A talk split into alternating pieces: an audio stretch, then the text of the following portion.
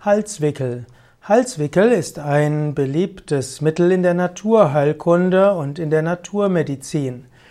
Halswickel bedeutet, dass man etwas um den Hals herum wickelt und Halswickel sind günstig bei entzündlichen Erscheinungen im Hals- und Kopfbereich.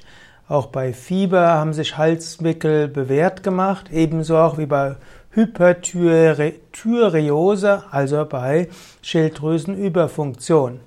Für einen Halswickel kann man ganz einfach ein Küchenhandtuch nehmen, das man faltet, und dann kann man den Halswickel in eine Wickelflüssigkeit hineingeben. Es gibt den kalten Halswickel und es gibt den warmen Halswickel und man kann auch einen Halswickel machen mit Lehm oder Tonerde, also Heilerde. Man legt dann den feuchten Teil um den Hals und den Rest des trockenen Tuches darüber. Anschließend kann man noch den Halswickel nach außen mit einem weiteren Tuch gut befestigen.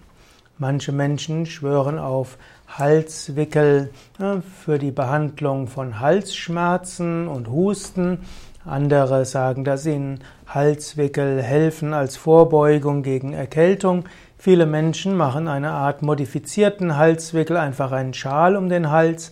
Im engeren Sinn ist der Halswickel mindestens feucht mit heißem Wasser, mit kaltem Wasser oder eben auch mit Kräutertees oder mit Heilerde und mit Ton. Halswickel also eine der Möglichkeiten, verschiedene Halserkrankungen zu heilen und es empfiehlt sich von einem Heilpraktiker oder Naturheilkundler genauer in Erfahrung zu bringen, ob der Halswickel hilfreich ist bei der entsprechenden Erkrankung und wie man ihn setzen kann.